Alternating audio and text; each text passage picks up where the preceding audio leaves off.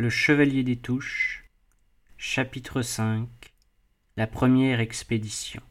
Partie 2 Et si je vous parle ainsi de cette femme, monsieur de Fierdra, reprit mademoiselle de Percy, si je m'arrête un instant sur cette créature qui était peut-être une scélérate, mais qui ce jour-là eut aussi, comme les douze, sa grandeur, c'est que cette femme fut la cause unique du malheur des douze dans cette première expédition.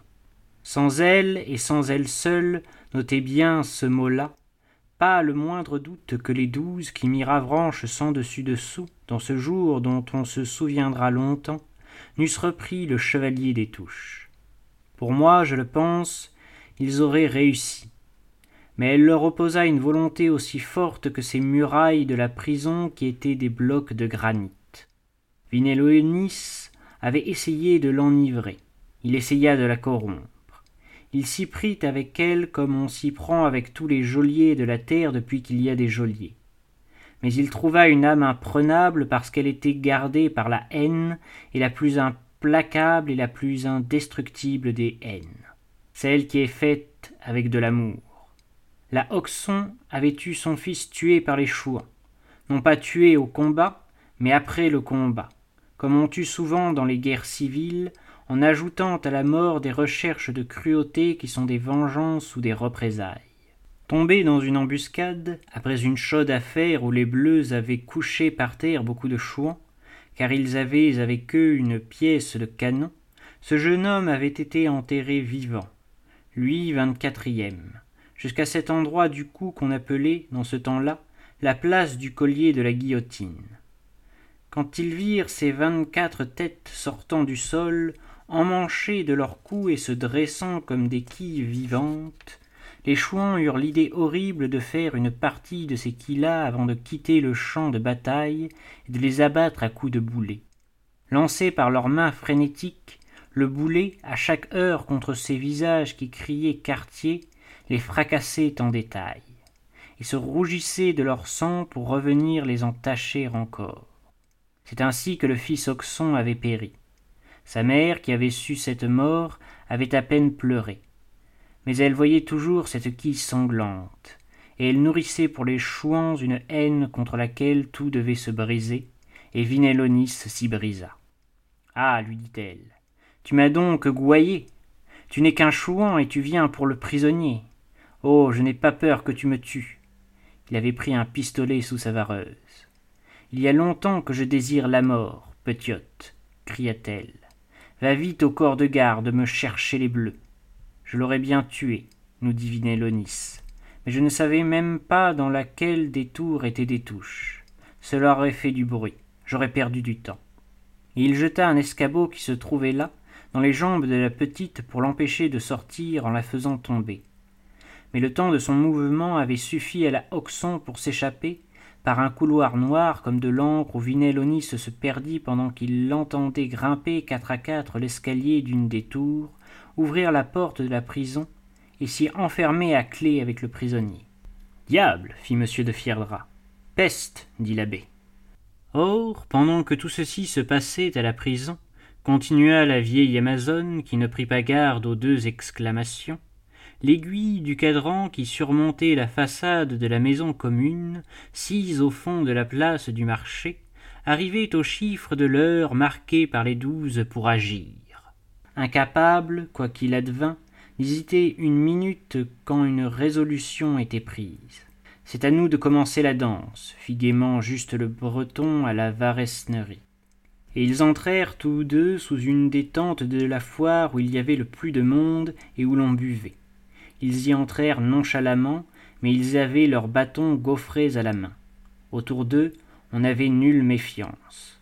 Le monde qui était là resta, les uns assis, les autres debout, quand juste le breton, s'approchant de la grande table de ceux qui buvaient, coucha délicatement son bâton sur une rangée de verres pleins jusqu'au bord et dit de sa voix qu'il avait très claire personne ne boira ici que nous n'ayons bu tout le monde se retourna à cette voix mordante, et les deux blatiers devèrent le point de mire de mille regards où l'étonnement annonçait une colère qui n'était pas loin. Es-tu fou, blatier dit un paysan? ôte-moi ton bâton de là, et garde-le pour défendre tes oreilles. Et, prenant par le bout le bâton que Juste avait couché sur la rangée de verre, mais qu'il tenait toujours par la poignée, il l'écarta.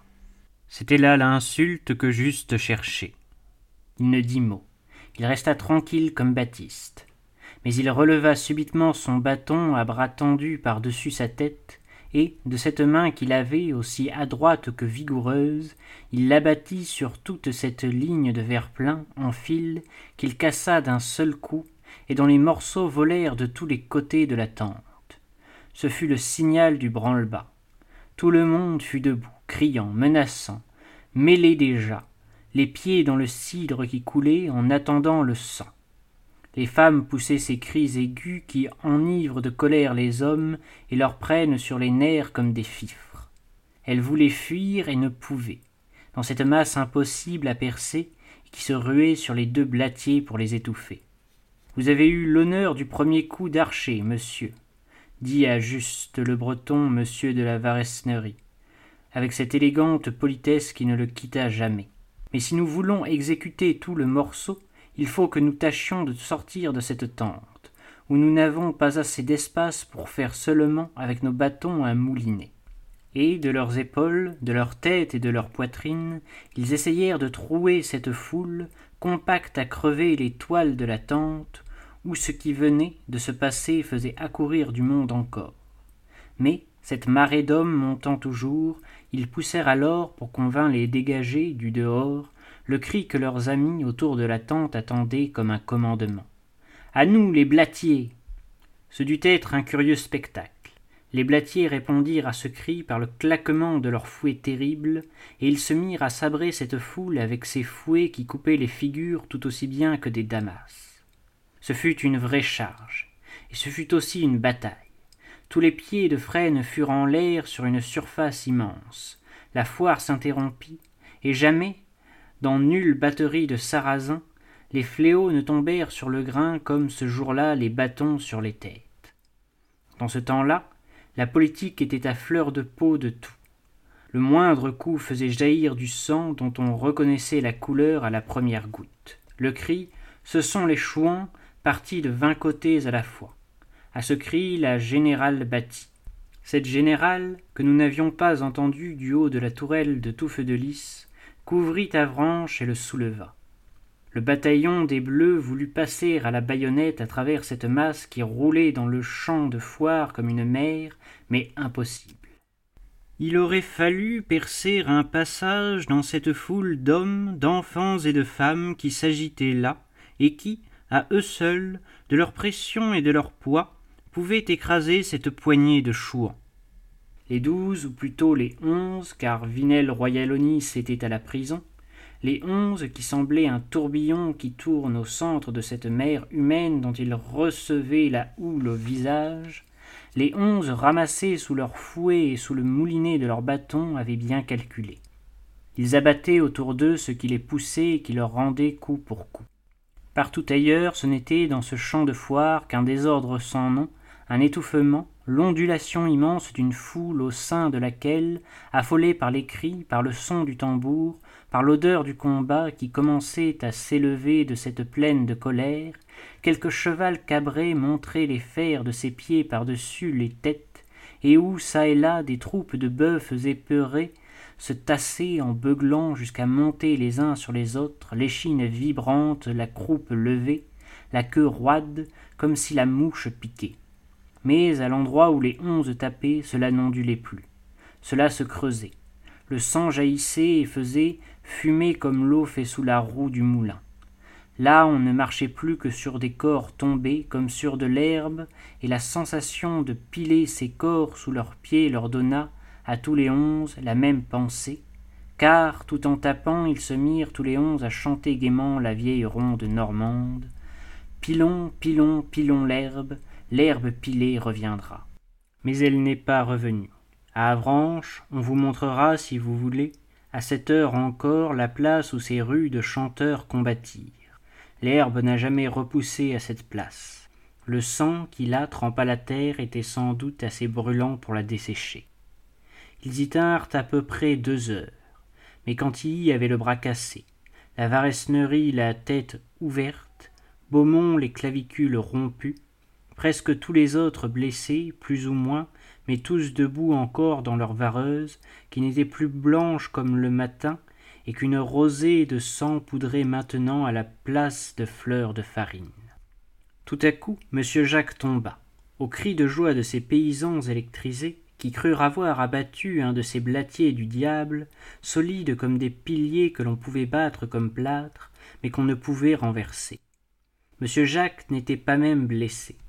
Tout en combattant, il avait vu à la hauteur du soleil qui commençait à baisser et à prendre la place en écharpe, qu'il était l'heure d'aller à Détouches et de rejoindre Vinel Aussi, avec la souplesse du chat sauvage, se glissa-t-il en rampant à travers les jambes de ces hommes, qui ne faisaient guère attention dans ce moment-là qu'au jeu terrible de leurs mains, et, comme un plongeur qui disparaît à un endroit de l'eau pour ailleurs reparaître, il se retrouva assez loin de l'espace où l'on se battait, et dans une tourbe, à cet endroit-là, moins ardente qu'épouvantée.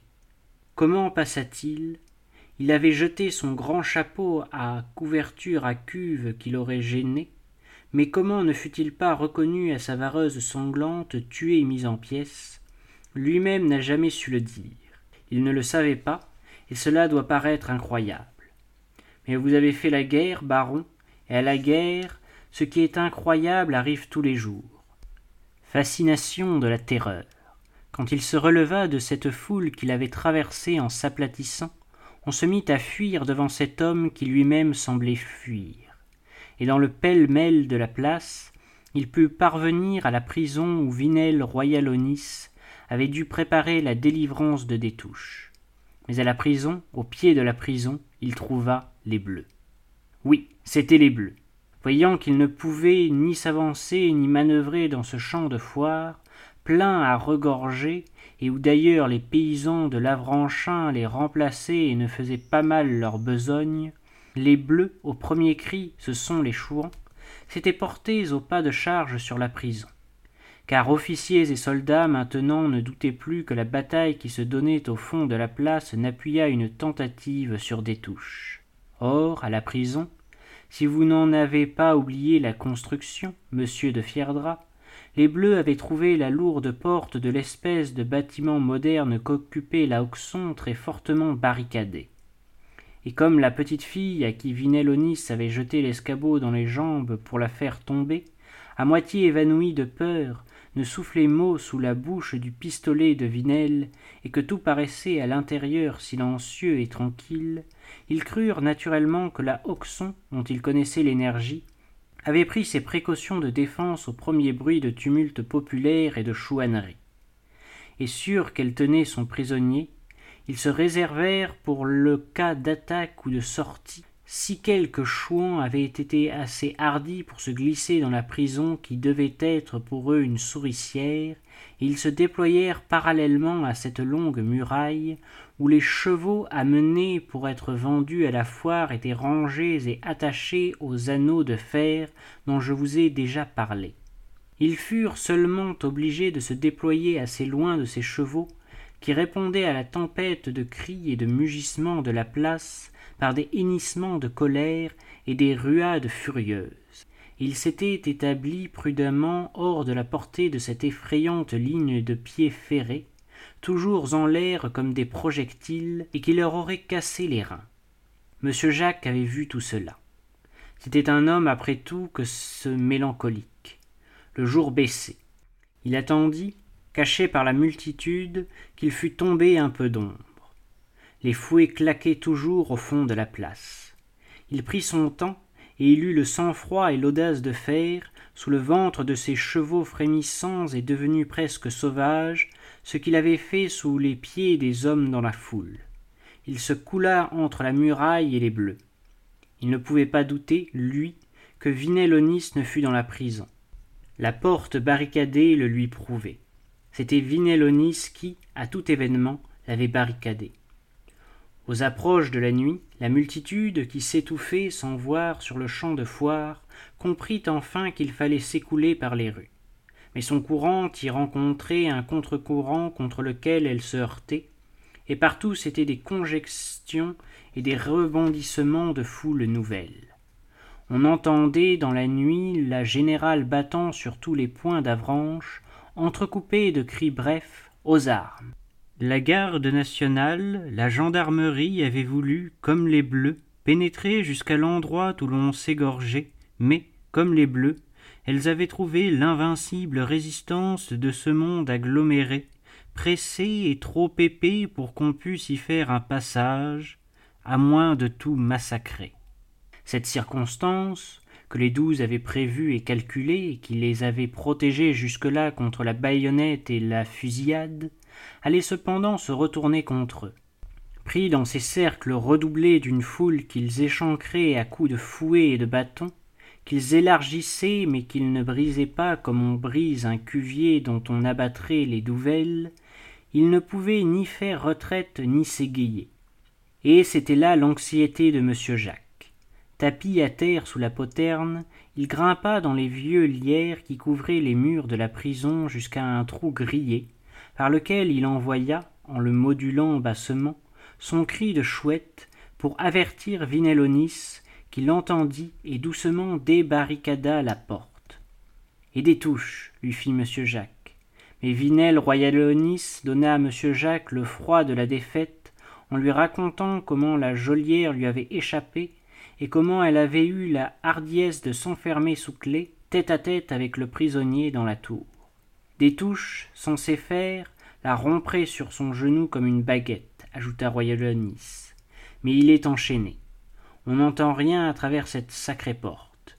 Et la Hoxon est pardieu bien femme à le tuer à coups de couteau. Nous le saurons demain dit m. Jacques avec la rapidité de décision de l'homme de guerre qu'il avait ce beau ténébreux malgré sa langueur.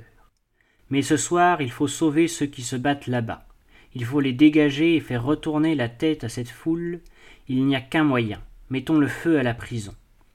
Bravo dit m de fierdra avec l'enthousiasme du connaisseur. Militairement le moyen était bon. Mais ventre de carpe ça ne devait pas être chose facile que de mettre le feu à la prison d'avranches. Une geôle de granit humide à peu près inflammable comme le fond d'un puits. Aussi ce qui brûla baron reprit mademoiselle de percy fut le grand bâtiment de date plus moderne qui reliait les tours et dans lequel habitait la geôlière il y avait dans le haut de ce bâtiment un immense grenier à foin pour la gendarmerie de la ville et c'est là que m jacques et vinellonis mirent intrépidement le feu avec deux coups de pistolet. En un clin d'œil par le temps sec et chaud qu'il faisait la flamme s'élança de cet amas de foin et sortant avec une brusquerie convulsive du toit dont elle fit voler en éclats les ardoises tant elle était intense. Elle embrasa instantanément les épais tapis de lierre séculaire qui enveloppaient les tours et elle les couvrit d'une robe de feu. Ces deux tours devinrent tout à coup de monstrueux flambeaux colosses qui éclairèrent la place de l'un à l'autre bout et firent comme l'avait dit m jacques retourner les mille têtes de la foule. À cette lueur soudaine un frisson de terreur immense passa électriquement sur ces mille têtes comme un sillon de foudre malgré la colère du combat. Car il ne s'agissait plus d'une poignée de chouans à réduire mais d'avranches. D'avranches qui pouvaient brûler tout entier. La prison en effet touchait aux premières maisons de la vieille ville qui n'étaient pas de granit elles et qui auraient pris comme de l'amadou des fentes comme il s'en en trouve dans des murs qui vont crouler se firent subitement en ce gros dôme amoncelé et chose horrible les bœufs qui étaient assez et avaient jusque-là été contenus par la densité de la foule sur la place les bœufs enragés par cette violence écarlate de l'incendie qui leur donnait dans les yeux se mirent à fuir par ces fentes qu'ils agrandirent écrasant des pieds et des cornes tout ce qui leur était obstacle.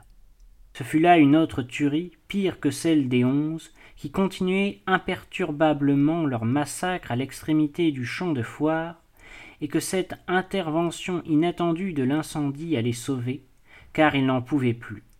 Leurs fouets claquaient toujours mais le claquement de ces fouets était moins sonore il devenait de plus en plus mat à chaque coup frappé dans cet amas de chair sanglante qui faisait boue autour d'eux, et qu'ils envoyaient à la figure de leurs ennemis en éclaboussures. Sabre-tout, fit Saint-Germain à Campion, en l'appelant par son nom de guerre, assez sabré pour aujourd'hui. Et gai comme Pinson, il ajouta Nous étions frits sans l'incendie, mais voilà qui va nous dégager. Dans cinq minutes, ils s'y seront tous. Faisons-nous dos à dos, messieurs, dit la Varesnerie, et sortons de cette place, une fois dans les rues, nous chouannerons. Les rues d'Avranches vont valoir le buisson cette nuit. Et ils exécutèrent leurs manœuvres de dos à dos, couverts de ces fouets et de ces bâtons qu'ils maniaient en maîtres. Et marchant au pas, ils s'avancèrent à travers cette foule qui se dépaississait distraite par le feu, culbutée et broyée par les bœufs qui couraient çà et là comme une tempête fauve. Et c'est ainsi qu'ils purent enfin quitter, sans avoir perdu un seul homme, cette place où, depuis trois heures, ils avaient du sang jusqu'au jarret, et où, comme nous le dit le planqué quelques jours plus tard, ils avaient battu le beurre à pleine baratte, comme on sait le battre dans le Cotentin. Sais-tu que c'est aussi beau que Fontenoy, cela, Fierdra? Fit l'abbé profondément pensif, pendant que sa bouillante sœur, dont la tête devait fumer sous son baril violet et orange, respirait. C'est même plus beau, dit le baron. Leur petit carré n'a pas été enfoncé, à eux, à ces onze, et ce sont eux, au contraire, qui ont enfoncé le grand carré des paysans qui les tenaient de tête, de queue et des deux flancs, et qui l'ont enfoncé avec de simples fouets pour toute pièce de canon. Le diable m'emporte, c'est plus beau. L'héroïne de la chouannerie s'associait tellement à ses compagnons d'armes, même pour les batailles où elle n'était pas, qu'elle sourit aimablement au vieux Hulan pour le remercier de son opinion, et elle reprit. Une fois dans les rues, ils essuyèrent bien quelques coups de fusils épars, mais la lune n'était pas encore levée, et d'ailleurs elle l'aurait été, que la fumée rougeâtre de l'incendie qui se mit à couvrir la ville comme d'un dé sombre en eût intercepté la lumière. Il faisait noir dans ces rues étroites, qui n'avaient pas alors de réverbères comme aujourd'hui. Ils sentirent bien siffler quelques balles qui rebondissaient contre les angles des pignons, mais ce fut tout. Et ils purent, sans nouveau combat, sortir des faubourgs de la ville, alors tout entière à l'incendie, et se rallier, comme d'avance il s'en était convenu, sous l'arche d'un vieux pont qui n'avait plus que cette arche, et qu'on appelait le pont aux prêtres, peut-être à cause de la couleur de ces pierres qui étaient noires.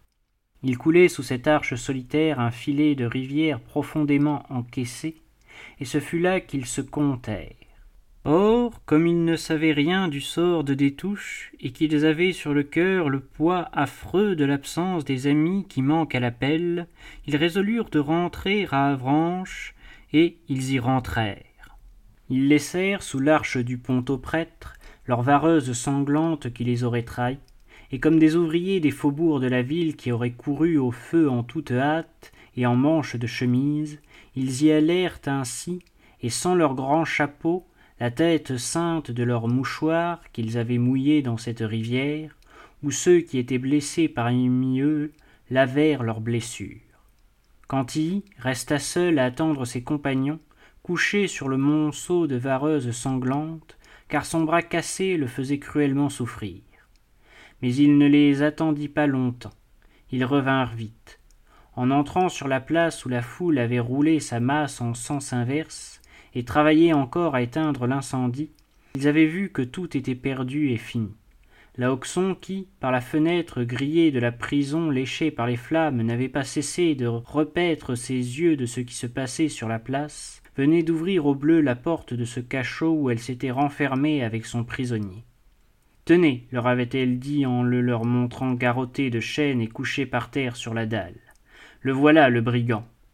Je les ai bien entendus fourgonner dans la porte pour la mettre à feu, mais ils auraient fait un four à chaud de cette geôle que je m'y serais laissé cuire avec lui vivante, plutôt que de le rendre à un autre qu'au valet du bourreau à qui il appartient. Monsieur Jacques et Vinel Royalonis s'étaient en effet obstinés à vouloir brûler cette porte épaisse, résistante à l'action du feu comme à l'action du levier. Ils s'y obstinaient encore quand la foule devenue maîtresse de l'incendie s'élança dans le couloir et les escaliers de la prison. Alors il s'était jeté, tête baissée, en avant, la torche et le pistolet à la main, et grâce à la flamme, à la fumée et au désordre de l'invasion dans la prison de ces bleus qui couraient comme des fous au cachot de Détouche, ils avaient passé. C'est au moment où il sortait de là que nous avions revu monsieur Jacques. L'idée d'aimer sans doute le fit revenir plus vite à tout feu de lys que ses autres compagnons, mais douze heures après, à l'exception de Vinel-Onis, ils y étaient tous. Monsieur Jacques ignorait le sort de Vinel-Onis. Nous crûmes qu'il était mort. Il ne l'était pas. Il avait reçu dans le ventre un coup furieux de la baïonnette d'un bleu, et il avait eu l'énergie de faire plus d'un quart de lieue dans les bois, contenant avec sa main ses entrailles près de s'échapper, et dans cet état de gagner la cahute d'un sabotier chouan. Ces détails que nous avons su plus tard, nous les ignorions. Nous pensions qu'il avait laissé sa vie dans cette affaire, et cela nous paraissait une chose si simple que bientôt nous n'en parlâmes plus mais il n'en était pas de même de Détouche. Qu'était devenu Détouche Pour recommencer demain, comme l'avait dit monsieur Jacques, il fallait avoir des nouvelles de Détouche. Il n'en venait aucune à tout de lys.